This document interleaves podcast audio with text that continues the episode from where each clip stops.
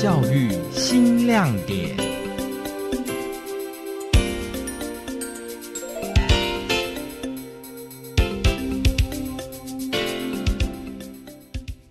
我们学生七成都是原住民，一半是布农，一半是阿美，所以我们当时在定校本课程的时候，基本上是偏向原住民的文化课程。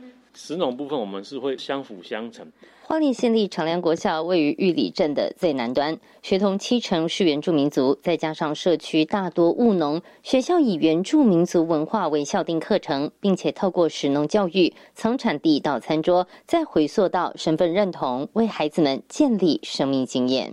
因为我自己不是长良人，然后我刚来的时候，真的觉得这里的小朋友对自己的文化的认知没有很深刻，相关课程可能没有结合到。可是这几年，就是我在待到这里第四年的时候，发现小朋友真的去认真去认识自己的文化，然后美食是什么，我觉得这是很棒的事情。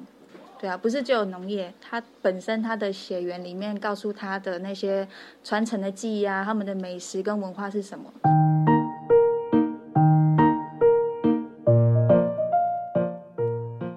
我们的部落叫吉哈盖，我们有种植水稻。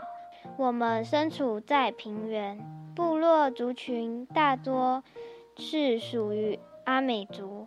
五年级的阿迪赖林新地在学校食农课程中，不仅认识了社区的作物，也亲手种植，并且采收红梨跟过猫。我们种了红梨和过猫，老师帮我们准备幼苗及红梨的种子，种好过猫及红梨，每天都要定时浇水。过猫及红梨长大了，我们开始采收红梨，是一把一把的采集。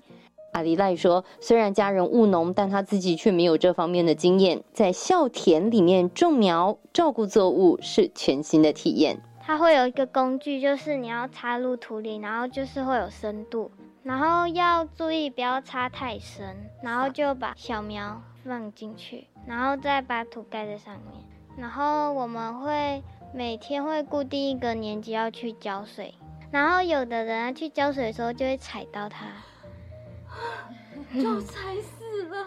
对，那怎么办呢？就是因为它有的是可能会扁掉，然后我们就把它扶正。尤其为了让过猫跟红梨长得更好，小朋友每一节下课都得要人工除虫，然后要看有没有那个会危害它的虫子，瓜牛。还有毛毛虫，我们很少会看到毛毛虫，都几乎都会看到瓜牛。只是如果是瓜牛的话，我们就会把它拿到旁边的草。所以你们是人工除虫哦？嗯。为什么不能喷农药？因为如果没有洗干净的话，会残留在上面，我们吃了可能会吃到农药。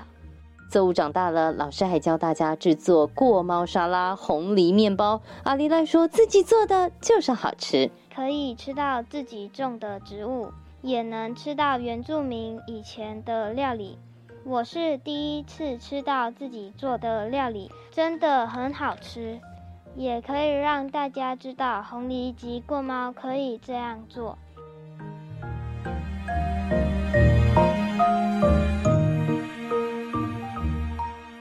长良国小校长张乃谦表示，新课纲的核心之一就是要与孩子的生命产生连结，而吃可以连结的比想象中更多。过去古人讲“民以食为天”，那其实吃饭这件事情比我们想象的可以连结的东西更多，所以我们不是说只有单纯的吃而已。从产地到餐桌，为孩子建立生活、生产生态的概念，进而带入永续。从产地到餐桌这个过程里面，事实上它包含了三个环节，就是我们讲的三生：生活、生产跟生态。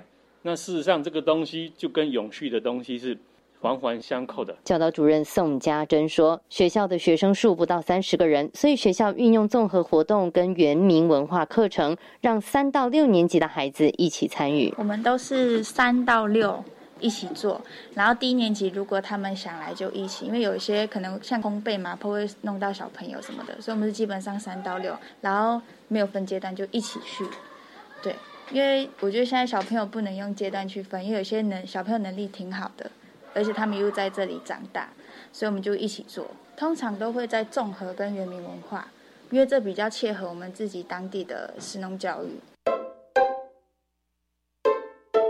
回想当初将原民文化与实农课程结合，宋主任说，原民文化实农课程大家都在做，但是学校团队不想要照本宣科，他们想要为孩子设计出符合在地、引起兴趣的课程跟活动。怎么结合到小朋友的课程，然后就是很生活化的东西，因为毕竟固定领域就是那些嘛，然后要让小朋友上的很开心，所以我们就讨论说，要不然就是因为我们一直都有在做神农教育，要不要换个方式，拿原住民的特色的产物拿出来试种，就是红梨嘛、龙葵这些，虽然野地也有，可是长梁那时候我们在找植株的时候是找不到的，我们反而去外面找，然后回来这边植起来。虽然一开始有点卡关，但最后的成效真的挺好的。就是其实到五六年级，他们已经有个体悟了，因为他从三年级就开始知道说，就是所有东西都是得来不易的，所以他们就会午餐都会吃干净。我觉得到最后是让小朋友知道说，这些东西不是凭空得来的。宋主任进一步指出，孩子们不止在校田里种过猫、红梨这些传统作物，也同样尝试过鱼菜共生，因此有了不同的学习经验。原住民的野菜，我们还用在鱼菜共生上面，因为想让小朋友知道说，农地不是只有在农田上，可能在那个鱼菜共生上面也可以种出来这样。然后小朋友真的试验过野菜。也不一定要在那个农田，其实，在鱼菜共生也可以，只是要花费比较多心力这样。校长张乃谦说：“以食农教育为方法，不只能跟原民文化课程结合，导入其他的领域，同样可以让孩子有感学习。透过亲身的经验嘛，我们讲重要生命经验嘛，哈，呃，当一个人他会喜欢、他会关心的时候，这个东西对他来讲才是有意义的。所以，我们最重要的第一件事是让孩这个东西。”跟孩子生命产生连结有意义，其实这个东西并不复杂，它就是我们生活当中的一部分。而且你可以在国语课上这个东西，也可以在数学课上这个东西，也可以在社会课、自然课、环境教育课程都把它放进来。那只是它探讨面向会有一些偏重的点不太一样。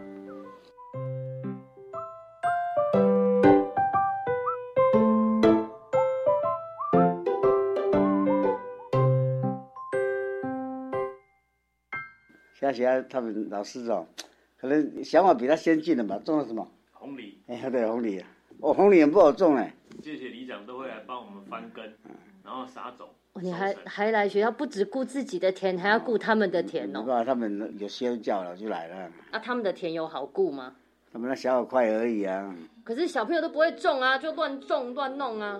不会啊，还好还好了，帮他整田整一整，现在是怕狗了。谁家有狗去玩啊！学校的用心，社区看在眼里。小小一块校田，除了小朋友，就连社区都在帮忙照顾。长联里里长陈文华就说：“带小朋友下田，学习在地文化，真的很好。”当然是好，他们很高兴哦。他们有，这个小朋友你带下田，那个高兴哦。嗯，也可也可以学习呀。不是说做农很辛苦啊，叫他去。我跟你讲，起码你知道他小孩子就说哦，这个是萝卜，他知道哦，这个是荞麦，他知起码他知道了。你像有人根本就不知道啊，连萝卜怎么拔他也不会拔。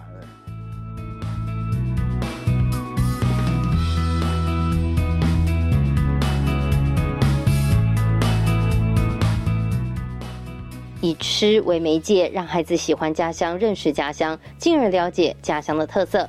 张乃谦校长说：“学校希望孩子们不要只看见，甚至向往外面的生活，而是能够看见自己的优势，才能够真正的立足家乡，放眼世界。”现在最怕就是说，小朋友他是成长在一个农业区，可他对农业的记忆是很浅薄的、很淡薄的，他只是向往都市的生活，甚至向往工业的文明，但他不了解他立足的脚下这块土地是怎么样的状况。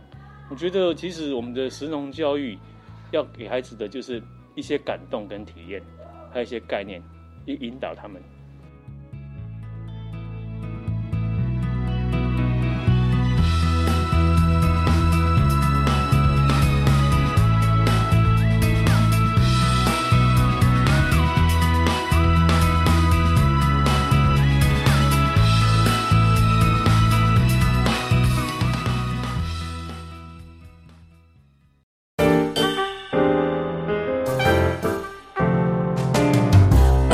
Open your mind，就爱教育电